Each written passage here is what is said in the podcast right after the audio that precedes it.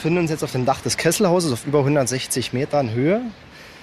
Von rechts abgebildet das Maschinenhaus, das Kesselhaus, die Elektrofilteranlage und dahinter die Rauchgasentspiegelungsanlage. Die Gebäude, die David Kube hier auflistet, braucht man, um Kohle zu verstromen. Ja, produzieren auch gerade Strom.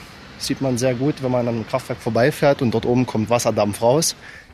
Wir blicken mit ihm auf das Braunkohlekraftwerk Boxberg des Kohlekonzerns LEAG in der Lausitz. Also für mich bedeutet Braunkohle sehr viel. Ich bin auch tief mit der Braunkohle verwurzelt. Bereits meine Großmutter hat in diesem Kraftwerk hier gearbeitet, war damals im Sekretariat der Aufbauleitung mit tätig. David Kube ist 26 Jahre alt und arbeitet hier als Techniker. Das wird er aber nur noch ein paar Jahre machen können, denn das Kohlekraftwerk Boxberg muss schließen. Äh, ja, also wirklich Kraftwerk Boxberg, 53 Jahre, glaube ich, gibt es uns jetzt schon von der Grundsteinlegung an betrachtet. Und für mich ist ja, die Braunkohle bzw. die Kraftwerkserzeugung ja auch ein Teil eigentlich meines Lebens. Bis spätestens 2038 sollen alle Kohlekraftwerke in Deutschland heruntergefahren werden. Und gibt es kein Kraftwerk mehr, hat David Kube keinen Job mehr. Damit steht er für gut 17.000 Menschen, die in der deutschen Braunkohleindustrie arbeiten. Was passiert nach dem Kohleausstieg mit diesen Menschen und einer Region wie der Lausitz? Kann aus dem Kohleausstieg eine Erfolgsgeschichte werden? David Kube nimmt uns heute mit in seinen Zukunftsplan. Mein Name ist Regina Steffens und ihr hört den Klimabericht, den Spiegel-Podcast zur Zukunft des Planeten. Hallo.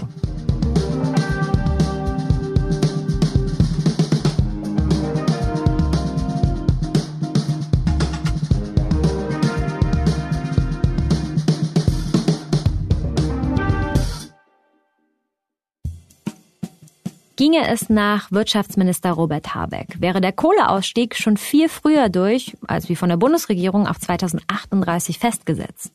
Nur dafür muss die Energiewende noch an Fahrt aufnehmen. Gerade läuft der Ausbau der erneuerbaren Energien nicht grandios, aber auch nicht schlecht. Über die Hälfte des deutschen Stroms kommt aus Erneuerbaren. 2030 sollen es 80 Prozent sein. Täglich müssen dafür vier bis fünf Windräder hinzukommen, wie der Kanzler Anfang des Jahres mal so ganz locker formuliert hat. Bis dahin bleiben wir noch abhängig von fossiler Energie. Und 2020 war Kohle auch noch eine der wichtigsten Stromquellen in Deutschland. In dieser Gemengelage zwischen fossilen, klimaschädlichen Energien und der Umstellung auf Erneuerbare befindet sich David Kube. Rebecca Habtemariam hat ihn in der sächsischen Lausitz getroffen. David Kube war schon direkt nach seinem Schulabschluss klar, ich will ins Kraftwerk Boxberg. Also hat er mit 16 Jahren dort seine Ausbildung begonnen und arbeitet mittlerweile seit fast 10 Jahren hier. Es ist eins von vier Kohlekraftwerken in Sachsen und Brandenburg, der LEAG. LEAG steht für Lausitz Energie und Bergbau AG und ist eines der größten Energieunternehmen Deutschlands. Die LEAG erzeugt rund 15 Prozent des deutschen Stroms. Also ich bin zuständig für alle Komponenten, also alle Betriebsmittel, Motoren, Pumpen, alles, was einen elektrischen Antrieb besitzt oder überall, wo eine Messung dran ist, übernehmen wir die Betriebsführung. Das heißt, wir sind eigentlich dafür zuständig, äh, die ganzen Sachen so ein bisschen zu kontrollieren, zu warten. Wird das Kraftwerk stillgelegt, gibt es für David Kube auch keine Antriebe mehr zu kontrollieren. Teile des Kraftwerks sollen zurückgebaut. Aus dem Tagebau soll ein Solarpark werden. Was mit dem noch aktiven Teil des Kraftwerks geschieht, weiß die LEAG noch nicht. Sicher ist, Kohle ist hier das Auslaufmodell. Ähm, ich denke mal, wenn man wenn man erst den Kraftwerkstandort sieht oder generell Strukturen in der Region, dann ist, denke ich mal, wichtig, dass sich hier jeder in der Region einbringt. Und ich sehe das als Möglichkeit, hier meinen Teil für die Region noch beizutragen und dort die Region auch so ein Stück weit mit voranzubringen. David Kube ist relativ groß, hat dunkelbraune Haare, spricht ruhig und nimmt beim Erklären gerne seine Hände vor dem Bauch zusammen. Er ist ziemlich heimatverbunden Deshalb kam so ein großer Arbeitgeber in der Region wie die LEAG gleich für ihn in Frage. Das ist natürlich beeindruckend, gerade für einen ja, jungen, heranwachsenden Mann, will ich mal sagen, der ein bisschen technikaffin ist, hat man hier ja, eine riesige Anlage, unheimlich gute Perspektiven. Und diese Perspektiven sieht er tatsächlich immer noch, trotz des beschlossenen Kohleausstiegs. Dafür fährt er an einen Ort, der etwas mehr als 80 Kilometer vom Boxberg entfernt liegt. Dort will David Kube lernen, wie er die Lausitz in der Zukunft unterstützen kann. Also wir sind heute im Qualifizierungszentrum in Lübbenau oder Konferenzcenter der LEAG. Das ist quasi ein hausinternes Qualifizierungszentrum, natürlich auch für andere Unternehmen geöffnet, für unsere Weiterbildungsangebote. Und heute sind wir hier zum Modul 6, Umweltschutz und Arbeitssicherheit bei Wasserstoffanwendungen. Und ja, ich bin gespannt, wie das heutige Modul abläuft. Hier will sich David auf seine Zukunft vorbereiten. Seine Zukunft mit Wasserstoff. Neben seinem Vollzeitjob im Werk macht er hier eine Weiterbildung zum Fachexperten für Wasserstoffanwendungen. Dozenten bringen den Kohlearbeitern alles über Wasserstoff bei und wie man daraus Energie gewinnt. Wasserstoff wird oft als Zukunftstechnologie und als klimafreundliche Treibstoffalternative angepriesen, um damit in Zukunft Flugzeuge, Schiffe oder Autos zu tanken. De facto ist die Herstellung aber aufwendig, teuer und steht noch am Anfang.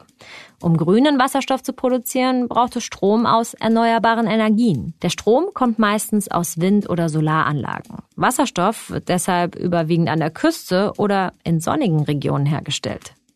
Jetzt soll es das Ganze aber auch in der Lausitz geben. Die LEAG will vor allem den Lkw- und ÖPNV-Verkehr in der Region auf Wasserstoff umstellen. Außerdem sollen Haushalte mit klimafreundlichem Wasserstoffgas heizen können.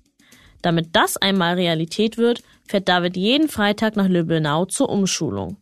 Na, jetzt sind wir quasi an einem Punkt, wo wir uns konkret Fragen stellen, wie qualifizieren wir die Beschäftigten aus der Braunkohle oder den Bereichen der Braunkohle, die Service anbieten außenrum, wie qualifizieren wir die Beschäftigten und können die in dieser Transformation mitnehmen.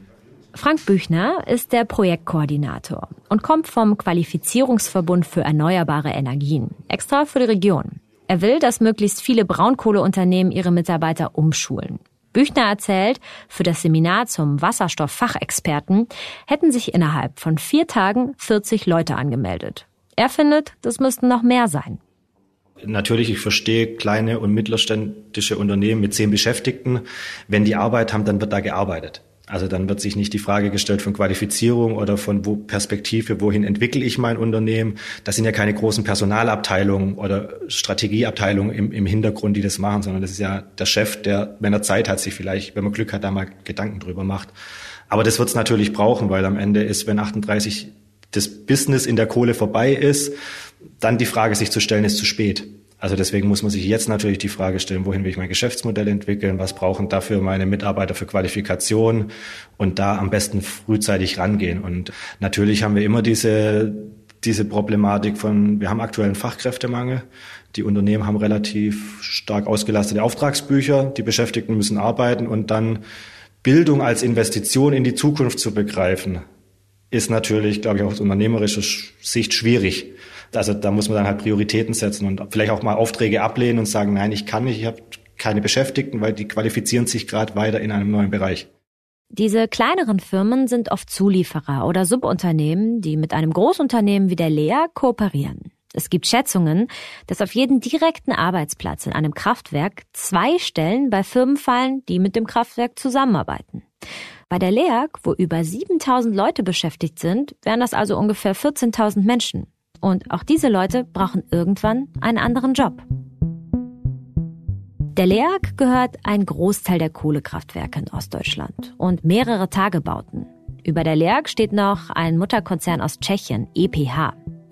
In der Lausitz gab es schon im 18. Jahrhundert die ersten Braunkohlegruben. Das brachte viele Arbeitsplätze, zerstörte aber auch das Zuhause vieler Menschen.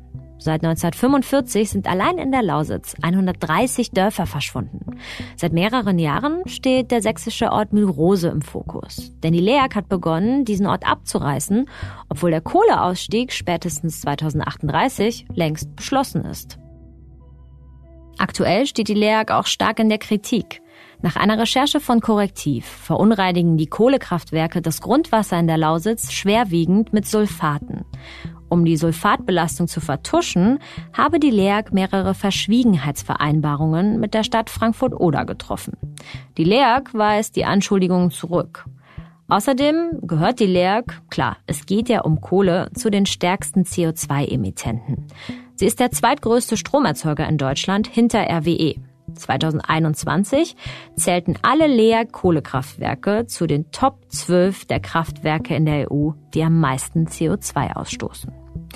Das Unternehmen setzt nach außen hin auf Erneuerbare, ist dazu aber natürlich auch politisch verpflichtet und wird für den Kohleausstieg auch mit Milliarden entschädigt. Die LEAG plant Deutschlands größtes Zentrum für Erneuerbare aufzubauen, mit Mittelpunkt in der Lausitz. Dazu zählen neben den Wasserstoffkraftwerken unter anderem auch sechs Solarparks, zwei Windparks und mehrere Großbatteriespeicher. Das war schon der ausschlaggebende Punkt, warum ich mich für dieses Seminar entschieden habe, war die Zukunftsperspektive gerade am Standort Boxberg, dort auch mein Wissen dann positiv einbringen zu können. Bei den Seminaren können sich Mitarbeitende von zwölf Firmen aus der Region anmelden. Aber neben dem Kursangebot für die Arbeitnehmer bräuchte es noch mehr Angebote für die Bevölkerung, um den Menschen vor Ort die Skepsis gegenüber einer Veränderung zu nehmen, findet zumindest David Kube. Ja, man, man fühlt sich hier in der Region, man, man sieht es ja, ne, hier ist nicht sehr viel. Ja, man hat hier sehr viel Wald, sehr viel Feld, sehr viel ja, Fläche zur Verfügung. Die nächste Autobahn ist hier eine Dreiviertelstunde weit weg. Man hat hier in dieser Region nicht sehr viel. Die Kohle hat einem sehr viel gegeben, hat einem Arbeit gegeben. Und ich glaube, die Leute fühlen sich hier von der ganzen Situation auch ein bisschen überfordert, dass man jetzt diesen Strukturumbruch schon wieder hat. Man hatte ihn schon einmal. Wenn man links rüber guckt, von hier aus sieht man es jetzt nicht so extrem. Das Altwerk, also hier haben früher richtig viele Menschen gearbeitet. Weißwasser war eine sehr große Stadt. Es gab schon mal diesen Strukturumbruch und die Menschen, bin ich der Meinung, fühlen sich jetzt momentan auch nie mehr mitgenommen als damals, ne, wenn man das so betrachtet. Weil viele haben halt diese Perspektivenangst. Viele arbeiten in äh, Servicefirmen und in Zuliefererunternehmen auch für die LEAG, gerade was den Bergbaubereich anbetrifft. Und da ist dann schon die Lücke irgendwo da, ja, was gerade für die Baggerfahrer im Tagebau oder für die Großgeräteführer im, im Tagebau, da müssen dann natürlich auch Perspektiven geschaffen werden. Diese Perspektiven will die LEAG hier in Boxberg über Wasserstoff schaffen, über grünen Wasserstoff. Zudem bekennt sich auch die Bundesregierung in ihrer eigenen Wasserstoffstrategie. Trotz dieser politischen Ambitionen haben nicht alle Mitarbeitenden aus dem Braunkohlekraftwerk eine Zukunft bei der LEAG, erklärt Pressesprecher Thoralf Schirmer. Wenn Sie davon ausgehen, dass wir im Augenblick 7000 Arbeitsplätze etwa haben, also 7000 Mitarbeiter, inklusive der Azubis, aber es ist schon die, fast eine Größenordnung, dann ist sehr naheliegend, dass nicht 7000 Mitarbeiter am Ende in dem erneuerbaren Bereich der LEAG arbeiten werden und in der transformierten LEAG. Dafür brauchen sie einfach nicht so viele Arbeitskräfte. Auch nicht, wenn sie Wasserstoffkraftwerke bauen, auch nicht, wenn sie Speicher dazu bauen, weil die Technologien sind heutzutage so, dass sie eben zum Betrieb dieser Technologien wirklich eine begrenzte Zahl an wirklich guten Fachkräften brauchen, die wir versuchen jetzt selbst zu entwickeln. Also wir versuchen so viel wie möglich unserer Mitarbeiter in diese Transformation einzubinden und auch an neuen Arbeitsorten am Ende sich wiederfinden zu lassen. Mit Sicherheit wird der, der Altersfaktor eine Rolle spielen. Also es wird Kollegen geben, die gehen dann irgendwann in den Ruhestand. Das heißt, die betrifft es äh, gar nicht mehr und so wird dann auch ein sozialverträglicher Abbau von Arbeitsplätzen möglich sein. Aber ganz klar ist auch, dass wir alternativ andere Industriearbeitsplätze hier in der Lausitz brauchen, die einfach, ja, so diese, die, diese in dem mittleren Alter so zwischen 40 und 50, dass diese Kollegen auch eine Perspektive haben mit der Ausbildung, die sie im Augenblick haben und natürlich auch mit inklusive Weiterbildung. Wie viele Arbeitsplätze genau von den 7000 letztendlich übrig bleiben, will die LEAG nicht preisgeben. Nur, dass die, Zitat, besonders beschäftigungsintensiven Geschäftsfelder in den Tagebauten und Braunkohlekraftwerken sukzessive wegfallen. Das steht fest. Im Weiterbildungsseminar in Lübbenau sind tatsächlich fast alle Altersklassen vertreten. Hier sitzen Techniker, Ingenieure und Facharbeiter. Alles Männer. Der Raum sieht genauso aus, wie man sich so einen Fortbildungsraum vorstellt. Lachsfarbene Wände, rostroter Teppich, dunkelblaue Stühle. Und natürlich ein Beamer und Flipcharts. Der Unterricht geht normalerweise von 9 bis 17 Uhr. Nee, eigentlich nicht. Also ich weiß jetzt nicht, wo wer ist einfach. Das war auch irgendwie so ein bisschen ein Problem. Ähm Aber heute taucht der Dozent nicht auf. Die Wasserstoffzukunft, sie lässt noch auf sich warten. Also ist jetzt erstmal Selbststudium angesagt. Um die vergangenen Module aufzufrischen, nutzen die Seminarteilnehmer eine Online-Plattform, wo die vorherigen Sitzungen abgespeichert sind. Äh, genau, also ich nehme jetzt mal zum Beispiel, ja, wo liegt äh, die untere Explosionsgrenze vom Wasserstoff in Luft bei Standardbedingungen? Das ist zum Beispiel eine typische Frage, die wir jetzt haben äh, in diesem Modul 2. Und ja, die richtige Antwort wäre hier 4 Volumenprozent. Das können wir hier auch direkt eintippen und überprüfen. Genau, und das wären dann 4 Volumenprozent. Das ist so ein, ein Stern für Sie. Genau, ein Stern für mich. Und das kann man dann, wie gesagt, als Endauswertung machen. Äh, sind jetzt hier zum Beispiel ja, 20 Fragen rund äh, als Multiple Choice und dann die entsprechenden Freitextaufgaben dazu. Das müssten fünf Stück sein und das kann man dann entsprechend auch ja, überprüfen lassen und bewerten lassen. Die Kohlekraftwerke in Nordrhein-Westfalen von RWE sollen alle spätestens 2030 schließen. Das Kraftwerk Boxberg macht er erst 2038 zu. Bis dahin soll das Wasserstoffkraftwerk gebaut werden, damit der Übergang nahtlos funktioniert. Es sind also noch 15 Jahre Zeit, bis David Kube seinen Job verlieren würde. Dann wäre er 41 Jahre alt. David Kube will unbedingt hier bleiben, weil er die Zukunft, naja, in seinem Zuhause mitgestalten will. Die Erneuerbaren sind die Zukunft. Das wird so sein. Eben aus den genannten Gründen. Atomausstiegsgesetz. Wir wollen aus den fossilen aussteigen. Viel bleibt nicht mehr übrig, um unseren Energiebedarf zu decken. Also ist quasi der Sektor der Erneuerbaren der Sektor der Zukunft hat. Und ich denke mal, jeder junge Mensch ist dazu bestrebt, irgendwo in, in seine Zukunft auch so ein bisschen zu investieren oder auch sein Berufszweig oder seine Weiterbildungsmöglichkeiten so zu wählen, dass er auch in Zukunft, sagen wir mal, da, da in Lohn und Brot steht. Ja. Die Seminarteilnehmer müssen am Ende der Weiterbildung eine Prüfung schreiben, um ein IHK-Zertifikat zu bekommen. Neben Job und Seminar ist für David Kube deshalb auch noch Lernen angesagt. Um seine Karrierechancen weiter zu erhöhen, hat er sogar noch ein Fernstudium begonnen. Wirtschaftsingenieurwesen im Bereich erneuerbare Energien. Ja, Freunde, Familie haben dafür meistens nicht so wirklich, äh, sag mal, das Verständnis, dass man dann doch so viel arbeitet, gerade am Wochenende auch durch den Sport dann eingebunden ist. Da muss man sich dann zeitmäßig damit auch arrangieren und darauf hoffen, dass dort ja die Freunde auch ein bisschen Verständnis dafür haben. In meinem Freundeskreis geht's, die haben ganz gutes Verständnis. Manchmal wissen sie schon, okay, den brauchen wir jetzt nicht mehr nicht mehr anrufen, der kommt am Wochenende nicht, der muss lernen. Wenn er sich nie selber meldet, dann lassen wir ihn mal außen vor, so nach dem Motto. Aber die zeigen da auch gutes Verständnis. Noch arbeitet David Grube hauptberuflich im Kohlekraftwerk Boxberg. Um von der einen auf die andere Seite des Geländes zu laufen, braucht David ungefähr 15 Minuten. Und als wir oben auf dem Hauptgebäude des Kraftwerks stehen, sehe ich erst, wie groß der ganze Kohlekomplex ist. Auf der rechten Seite ist der riesige Tagebau Nochten, aus dem die Kohle für das Kraftwerk abgebaggert wird. Und rund um mich herum sind Kühltürme. Vor mir steigt der Wasserdampf hoch. Auch unten führt David Kube mich noch durch das Werk. Das Knistern, was man hört, ist elektrische Aufladung. Sie werden es von ja, wenn Sie einen Pullover haben, der so aus Wolle ist, na, kennen Sie das ja, wenn das dann immer so knistert, wenn man irgendwas anfasst. Es ist auch elektrische Ladung, elektrische Felder. Und genau das haben wir hier an den Blocktransformatoren, an den Isolatoren entsprechend eine elektrische Ladung und dieses Knistern, was man ist sind kleine Überschläge. Wir befinden uns jetzt äh, im Schaltanlagengebäude des Elektrohilfsdampferzeugers, also wo quasi die großen Energieflüsse dann stattfinden. Das ist eine 20 kV Schaltanlage, also 20.000 Kilovolt.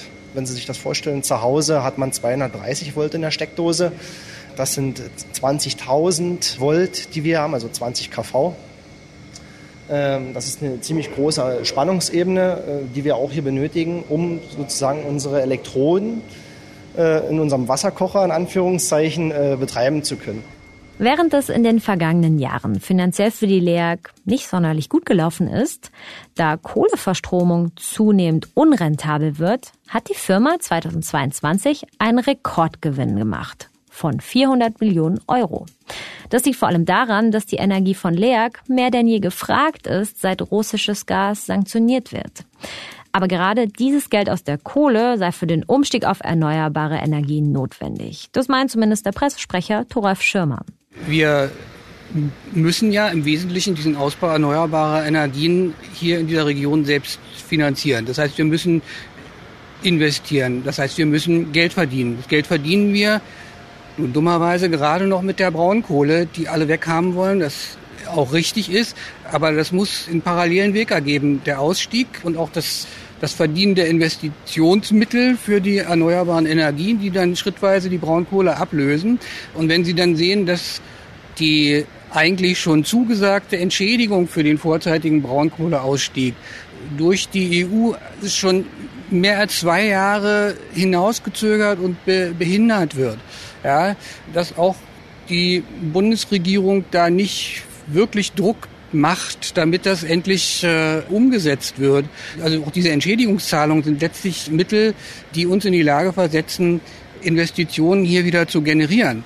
Ja, das sind so, so, so Hürden, die, die uns tatsächlich es schwerer machen. Großunternehmen wie die LEAG profitieren ja auch von Geldern des Bundes. Der hat für die Kohleregion Investitionen von bis zu 40 Milliarden Euro zur Verfügung gestellt. Und die EU hat einen extra Fonds eingerichtet, mit dem vor allem kleinere und mittelständische Unternehmen unterstützt werden. Trotzdem ist da was dran, dass die Unternehmen die Gewinne aus der Kohle brauchen, um ihren Anteil an der Energiewende zu finanzieren. Ein viel größeres Problem für die Leute in der Region scheint das Aussteigedatum zu sein. Gar nicht so sehr, dass es noch so lange hin ist, sondern vielmehr die Frage, ob es beim Jahr 2038 bleibt. Die Bundesregierung wurde schon mehrfach von Umweltverbänden und Klimaforschern dafür kritisiert, dass sie keinen früheren verpflichtenden Ausstieg beschlossen hat. Das kann aber tatsächlich noch passieren. Alle paar Jahre prüft nämlich das Bundesumweltministerium, ob die Kohlekraftwerke nicht vielleicht doch schon drei Jahre früher schließen könnten.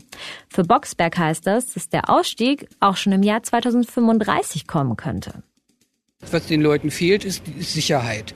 Ja, und das dürfen die auch verlangen, dass man ihnen irgendwann mal sagt, also das geht jetzt noch bis Jetzt hat man gesetzlich fixiert bis 2038. Nun kommt die Regierung und es kommen auch andere und sagen, ach, 2030 wäre besser. Wäre sicher fürs Klima besser. Die Leute verunsichert das hier aber vor Ort, wenn sie nicht wirklich klar gesagt kriegen, also das ist jetzt der Ausstiegsfahrplan, an dem darfst du dich auch halten. Ja, die müssen natürlich ihre, auch ihre Lebensperspektive danach jedes Mal neu ausrichten und das sorgt natürlich für große Verunsicherung. Und Gleichzeitig sehen Sie, dass in der Geschwindigkeit, in der man den Ausstieg forcieren will, die Alternative, also Arbeitsplätze, in der Lausitz nicht kommt und jedenfalls nicht so schnell kommt. Also ja, Verunsicherung ja, Frustration oder, oder Angst, also ich glaube, die Lausitzer Ängstlichkeit kennen die Lausitzer nicht. Also wer, nee, dafür haben die zu viel, zu viel Wandel und zu viel Umbrüche schon mitmachen müssen. Ja, aber sie verlangen Sicherheit und das soll auch, das sollte ihnen auch gegeben werden. Es gibt also noch einiges zu klären. Wann genau steigt die Lausitz jetzt wirklich aus der Kohle aus? Wie schafft man es auch Menschen im Strukturwandel mitzunehmen, die kein Großunternehmen hinter sich haben? Und wie viele Menschen genau haben eine Zukunft bei den erneuerbaren Energien in der Lausitz? Dass es lohnenswert ist, sich schon jetzt um die Zeit nach der Kohle Gedanken zu machen, das zeigt uns David Kube. Ja, natürlich schaut man dort auch ein bisschen ja, kritisch die ganze Sache entgegen. Äh, wir haben sehr hochmoderne Kraftwerke. Man arbeitet jetzt momentan darin. Das ist natürlich der Verlust des jetzigen Arbeitsplatzes, wenn man es so betrifft. Auf der anderen Seite muss man sehen, wenn diese neuen Anlagen kommen, dann entsteht natürlich ein Zukunftsarbeitsplatz, wo man dann auch mit aufbauen kann, quasi diesen Arbeitsplatz mit aufbauen kann und wieder, sagen wir mal, einen sicheren Beitrag äh, zur Energieversorgung auch in Deutschland leisten kann. Und der Stolz, in diesen neuen Anlagen dort mitzuarbeiten, überwiegt sozusagen auch ein bisschen die Trauer über den Verlust der Altanlagen. Das war der Klimabericht für diese Woche. Ich bin Regina Steffens. Mein Name ist Rebecca Habtemariam. Und ich bedanke mich diese Woche bei Philipp Fackler für die Produktion der Podcast-Folge und bei Janis Schakarian für die redaktionelle Mitarbeit.